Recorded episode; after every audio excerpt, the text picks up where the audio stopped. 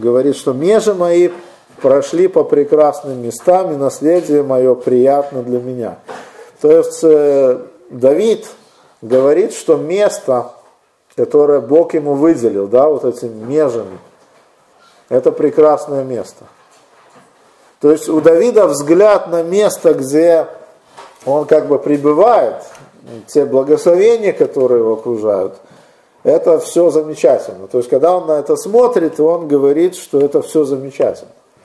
Но это один взгляд на вещь. Да? То есть, не когда мы э, смотрим на свою жизнь, у нас не всегда бывает такой взгляд, как у Давида. От чего это зависит? Э, посмотрите, мы прочитали вот этот э, фрагмент, 15-й э, псалом Давида, два стиха. Пятый и шестой. Так вот, шестой говорит о межах, которые прошли по прекрасным местам. Наследие приятно для меня. А пятый стих говорит, что Господь есть часть наследия моего и чаши моей. Ты держишь жребий То есть, э, когда мы говорим о конкретном месте нашего пребывания, то наша удовлетворенность от этого места, от того, что мы получаем на этом месте – те Божьи благословения, которые получаем или не получаем, зависят от того, как мы это воспринимаем, как мы воспринимаем Бога. То есть Давид говорит, что э, Господь часть наследия моего. То есть, когда он принимает Бога, что Бог является всем в его жизни, то есть вот этой частью наследия, которая, э, которая имеется у Давида, то тогда действительно следующее утверждение это то, что с Богом, да, межи мои, какие бы они ни были, в каком бы месте они ни проходили, они прекрасны. Они э, дают прекрасное место. Я понимаю, что многие из нас хотели бы, может быть, э, лучшего места. Может быть, мы считаем, что мы заслуживаем лучшего, но вы знаете, это все зависит от того, как мы воспринимаем Бога. Если мы понимаем, что Бог есть часть нашего наследия, то даже в самой худшей ситуации верующий человек может сказать, что межи мои прошли по прекрасным местам. Потому что э, в послании к евреям – которое сегодня уже неоднократно упоминалось, мужи, мужи веры говорили о себе, что они странники и пришельцы на земле, что они стремятся к небесному Отечеству. И проецируя, ну или как бы сопоставляя фразу Давида э, на события, например, такого мужа веры, как Авраам, да, то с человеческой точки зрения, да, Авраам ничего не приобрел. Он вышел из э, современного, самого современного на тот момент э, города, цивилизации, и пошел бродить по земле, которую, даже не зная, куда он идет. Бог ему 25 лет примерно обещал потомка – и вот Авраам все ждет этого потомка, слышит обетование, но ничего не происходит. Вот с человеческой точки зрения, да, Авраам ничего не выиграл. Он оставил место, на тот момент самое лучшее. Пошел, не зная куда, просто доверившись Божьим обетованию. И сказать с человеческой точки зрения – что он своей жизни или в его жизни, да, межи прошли по прекрасным местам, мы действительно не можем.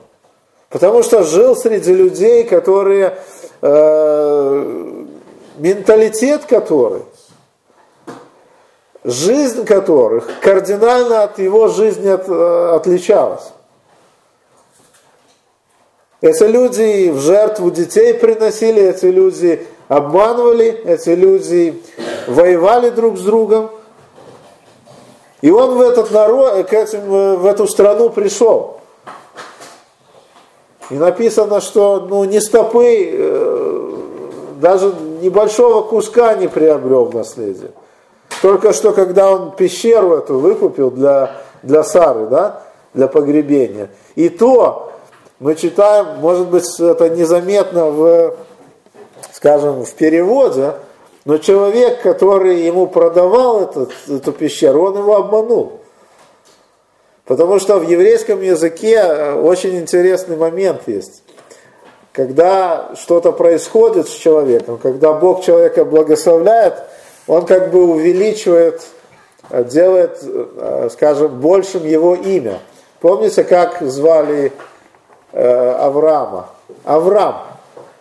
Но когда вот он доказал свою веру, показал свою веру, Бог говорит, ты теперь Авраам. Так вот, человек, который продал ему эту пещеру, да, после того, как он продал, его имя сократилось, изменилось. Очень интересный момент, который не заметен в переводе, да, но на самом деле один человек, который с евреями как бы общался, он говорит, что в переводе поменялся имя, а окончание поменялось этого человека. То есть он что-то сделал нехорошее при продаже. И сократилось его имя. Там как-то изменилось. В переводе ну, невозможно это передать было. С Авраамом понятно, там буква добавилась, уже мы что-то видим. Но мы не понимаем почему. Потому что Бог его благословлял, стало как бы больше этих благословений. Так вот, с человеческой точки зрения, да, когда мы не убираем просто Бога, да, то кажется, что верующий человек ничего не приобретает. И межи его совсем не по прекрасным местам идут. Ситуации, в которые он попадает, ну нельзя назвать идеальными ситуациями. Поэтому э, мы сегодня говорим о, будем говорить о двух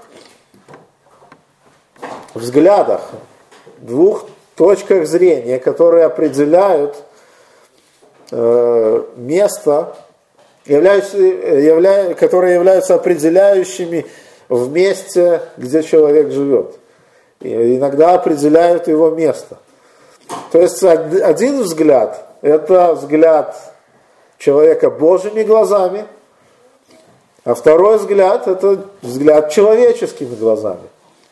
И вот смотрите, есть два человека. Авраам и Лот. Давайте откроем книгу Бытие, 13 главу, и прочитаем первые 9 стихов. 13 глава, Бытие, первые 9 стихов. И поднялся Авраам из Египта, сам и жена его, и все, что было, э, у него было, и Лот с ним на юг. И был Авраам очень богат скотом и серебром и золотом. И продолжал он переходы свои от юга до Эфиля, до места, где прежде был шатер его между Эфилем и Гаем, до места жертвенника, который он сделал там в начале. И там призвал Авраам, заметьте, Авраам еще, имя Господа. У Лота, который ходил с Авраамом, также был мелкий и крупный скот и шатры, и непоместительна была земля для них, чтобы жить вместе, ибо имущество их было так велико, что они не могли жить вместе. И был спор между пастухами скота Авраамова и между пастухами скота Лотова. И Хананеи и Ферезеи жили тогда в той земле.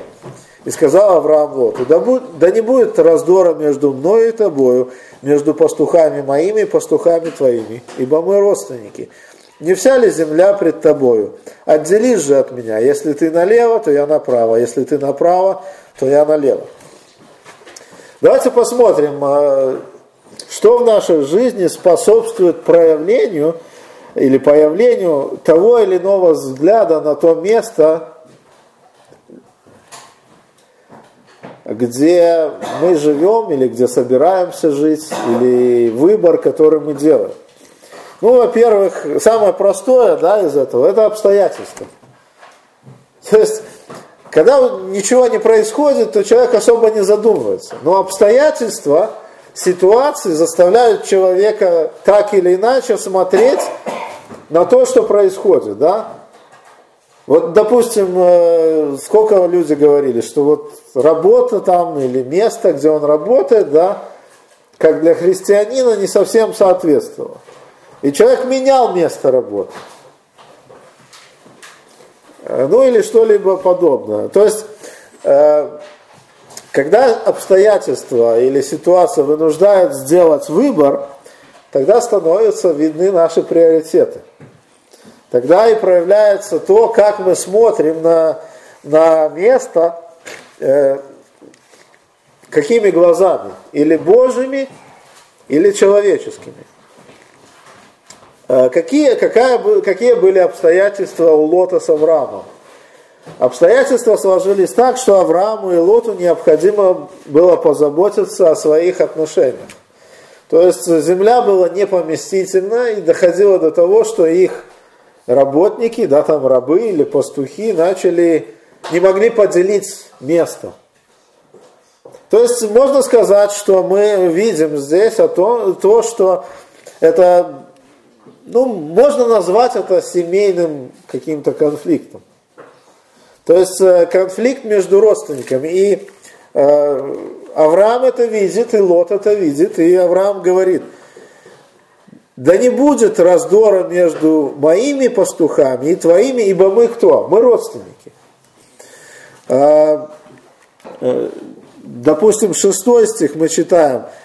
Непоместительно была земля для них, и они не могли жить вместе. То есть э, обстоятельства были такими, что в какой-то момент пришло осознание того, что нужно что-то в жизни поменять чтобы вот этот конфликт родственный, да, не, ну, не привел к вражде. Это такие были обстоятельства. Почему было важно вот решить этот вопрос, да? Потому что смотрите, что написано в седьмом стихе. В седьмом стихе написано, был спор между пастухами скота Авраамова и между пастухами скота Лотова ну вроде бы ничего, все понятно, да, а потом вставка. И Хананеи, и Ферезеи жили тогда в той земле. И вот здесь возникает ну, непонятная ситуация. Причем речь идет о Аврааме и о Лоте, о их пастухах, об их имуществе. Причем здесь Хананеи и Ферезей. Вы знаете, в Писании ничего не бывает просто так. То есть, если есть какая-то информация, которая здесь кажется неуместной, мы должны понять, зачем она. Мы не должны э, закрывать на это глаза, потому что это очень важно. Так вот, ответ очень простой. Вы знаете, наши взаимоотношения друг с другом – это свидетельство для неверующих. Вы представляете, два верующих человека не могут поделиться между, поделить между собой землю, или имущество, или место, или что-то еще. А рядом живут, э, не знаю, стопроцентные язычники, поклоняющиеся идолам. И какое, и какое свидетельство да, получается да, из этого конфликта. Поэтому, чтобы не было вот этого э, напряжения, которое возникает, ну, в любом, в любом случае, э, не бывает так, что верующий человек проживет весь всю жизнь ни с кем не, конфликт, не, ну, не конфликтуя. Все мы люди, все мы живем во плоти, и рано или поздно с нами всеми случаются конфликты с другими людьми. Но что более может быть печально, чаще всего с верующими людьми, с родственниками. И нужно, чтобы стремиться к тому, чтобы уладить эти взаимоотношения. В первую очередь для себя самого это хорошо, Лучше, конечно, жить в мире, чем во вражде. А во вторую очередь, ну и то же самое главное, для свидетельства. Потому что хананеи и ферезеи живут вокруг вас. И вот теперь эти обстоятельства вынуждают сделать выбор в пользу определенного места. То есть э, эти обстоятельства показывают, как мы смотрим на окружающую нас действительность, какими, э, можно сказать, глазами. Существует только два взгляда, да? глазами человеческими и глазами Божьими. Давайте прочитаем 10-13 стихи. Ну, э, поскольку здесь э, по логике, да, по, э, по контексту идет речь о Лоте, значит будем читать о Лоте. И возвел, и Лот возвел очи свои и увидел всю окрестность Иорданскую, что она, прежде нежели истребил Господь Содом и Гомору, вся до сей гора орошалась водою, как сад Господень, как земля египетская. И избрал себе Лот всю окрестность Иорданскую, и двинулся Лот к востоку, и отделились они друг от друга. Авраам стал жить на земле ханаанской, а Лот стал жить в городах окрестностей и раскинул шатры до Содома. Жители же содомские были злы и весьма грешны перед Господом. Смотрите, мы читаем о том, что когда Лот возвел глаза, он э, увидел определенное место и решил, спланировал, э, что будет жить там в соответствии со своими представлениями. мы должны понимать, что то, что вот тут написано, в этих, ну, по крайней мере, вот в стихе десятом, говорится о том, что как Лот воспринимает своими глазами то, что его окружает. Э, автор Моисея списывает восприятие Лота – как он выбирает себе жизнь, как он планирует себе жизнь, как он собирается строить свою жизнь. Посмотрите, какие, какое описание идет. Возвел Лот очи. То есть он смотрит человеческими глазами на всю окрестность Иорданскую. И мы читаем, что до того, как Бог ее истребил, вся она, вся эта окрестность орошалась водой. Смотрите, как Лот это воспринимает, как сад Господень. Очень часто человек, когда он выбирает то, что ему нравится, да, он пытается найти оправдание, что это все-таки Божья воля. Тем более Авраам сказал, выбирай. И вот он выбирает то, что ему кажется Божьей волей.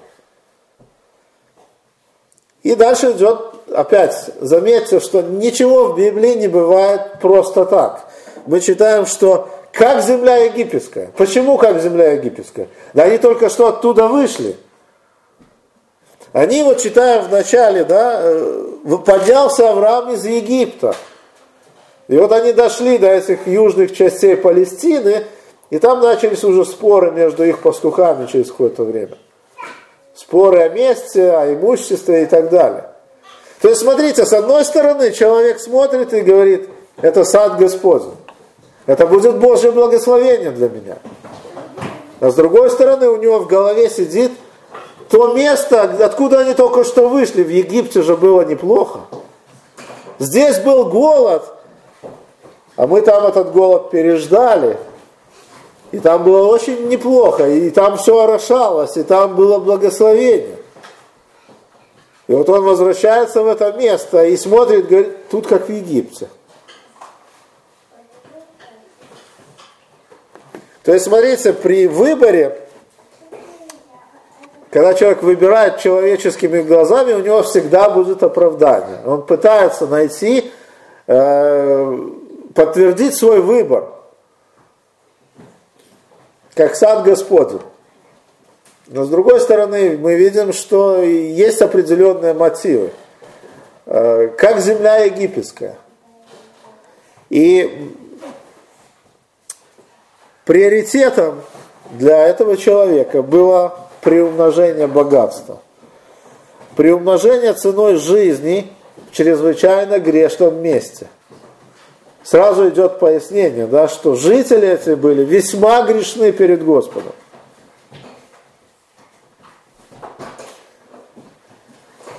Мы можем сказать, что в отличие от Лота, ну чем отличие Авраама от Лота?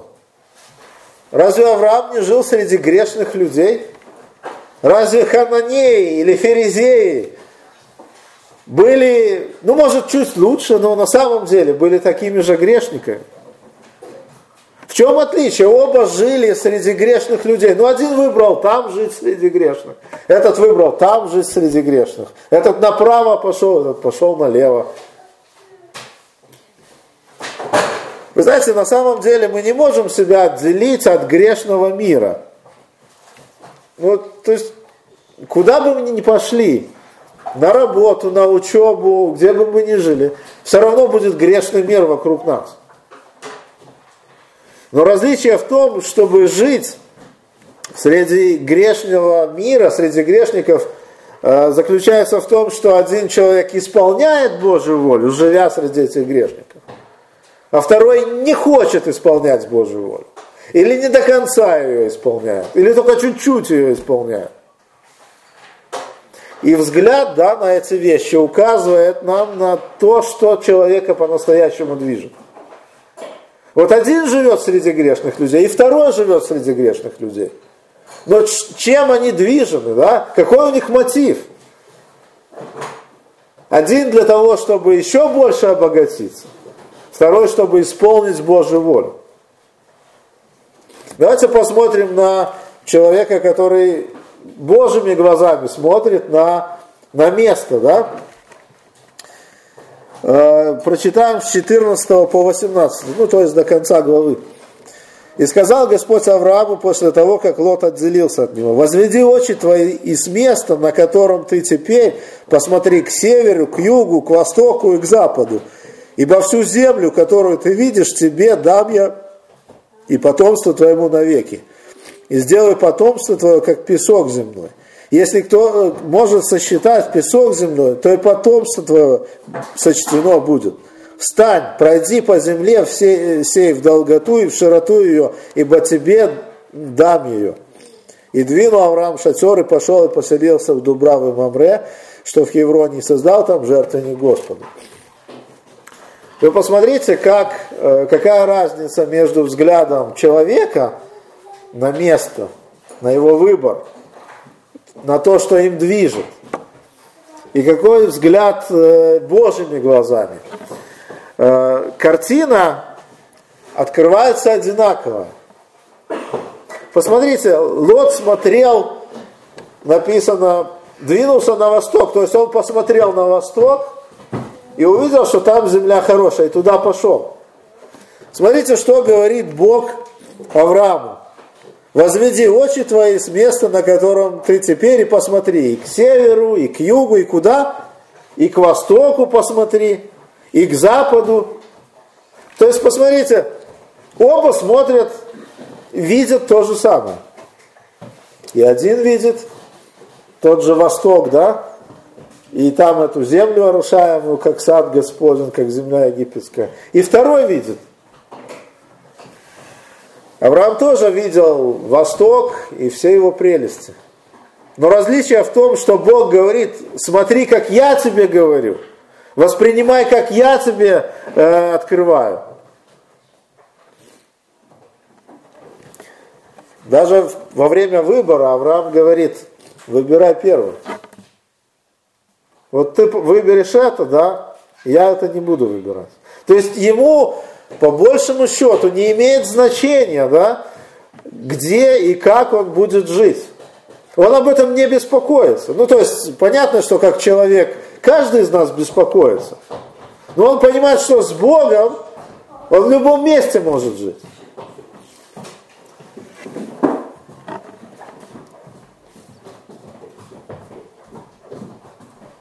Бог, э, Лот выбрал одну часть, да, выбрал эту часть восточную, и как ему казалось, он выбрал лучшее из того, что можно было выбрать.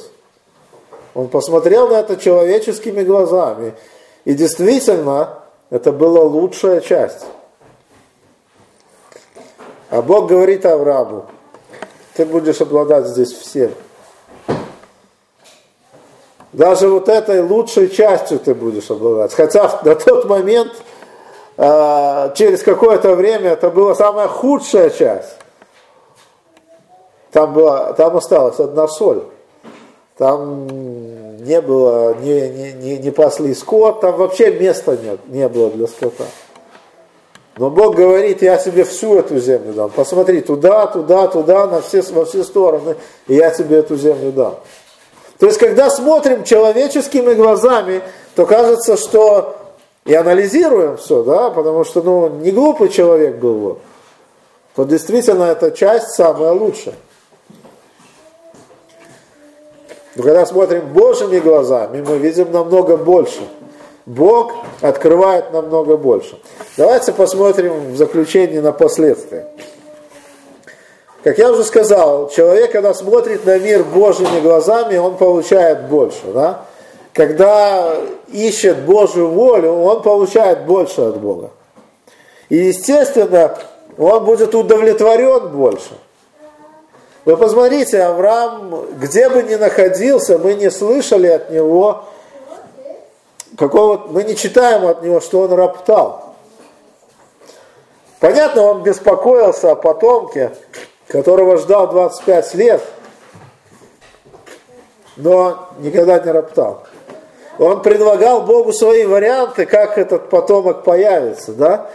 Тоже интересно, это жизнь человеческая. Вот иногда хотим помочь Богу, да, исполнить Его волю.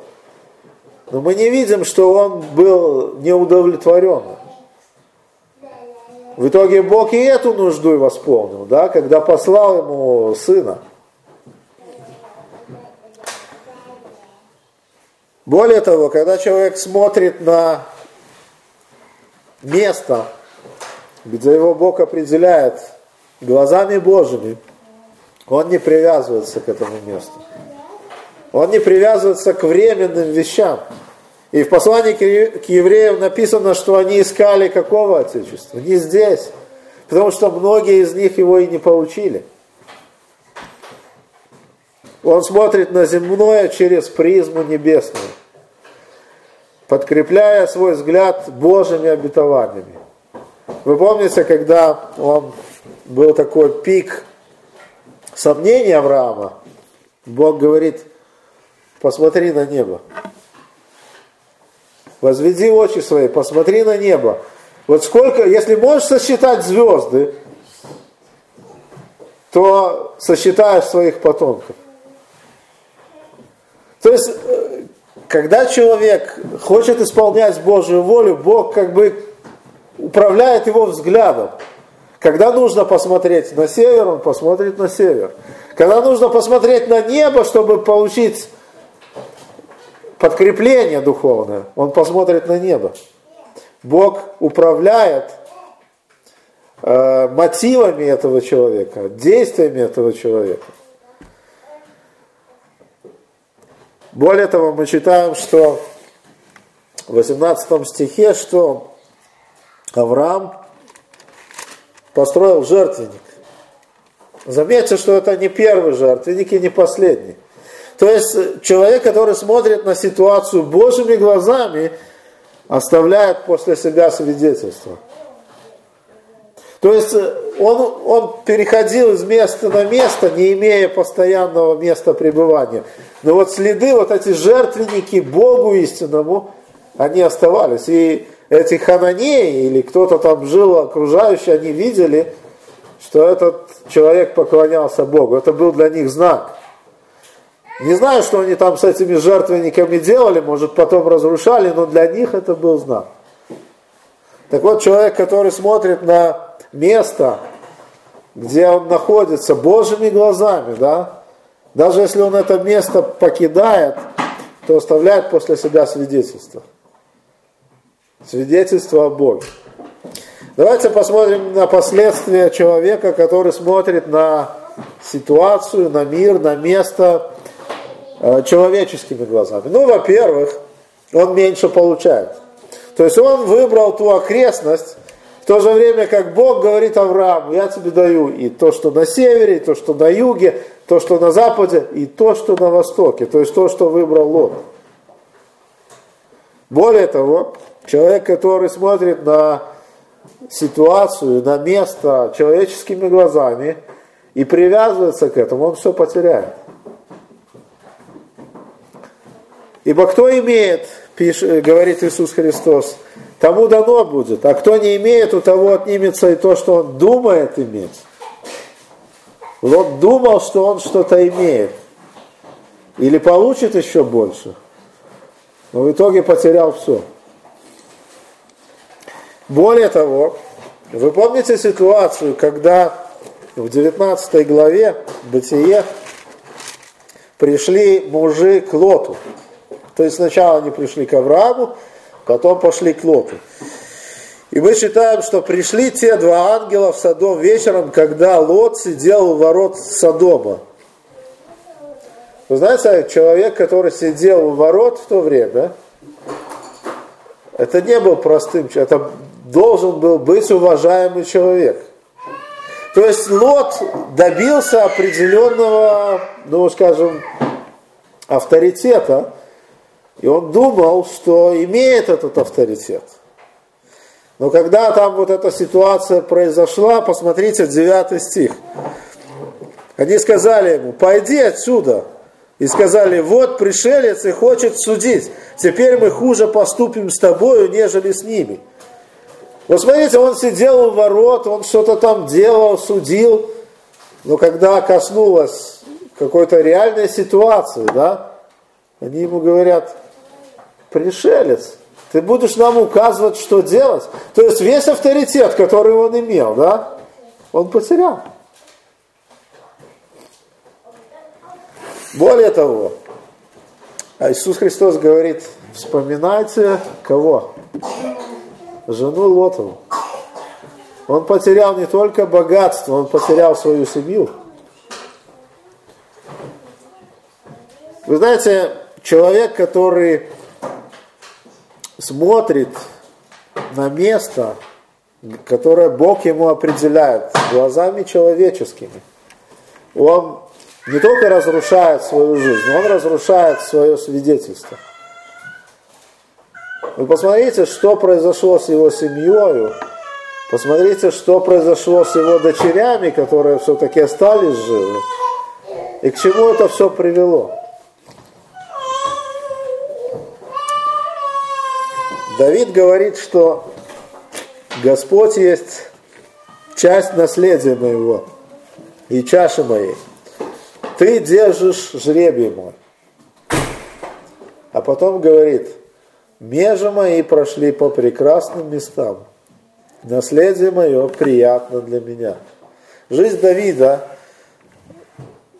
не всегда была прекрасной. Вы помните, что он долгое время бегал от Саула. Потом была ситуация, когда бегал от своего сына. Было много ситуаций, когда он сам не был совершенным. Но с Господом он говорит, если и утверждает, что это часть его наследия. Бог это часть его наследия. И когда он это утверждает, он добавляет, что межи мои прошли по прекрасным местам. То есть, где бы Бог его не поставил, в какие обстоятельства он не, в каких обстоятельствах он не оказался, для него с Богом это прекрасное место.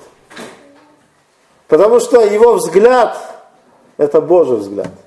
Потому что он научился смотреть на ситуации Божьими глазами. Не зря Бог ему говорит о Давиде, что это муж по сердцу моему.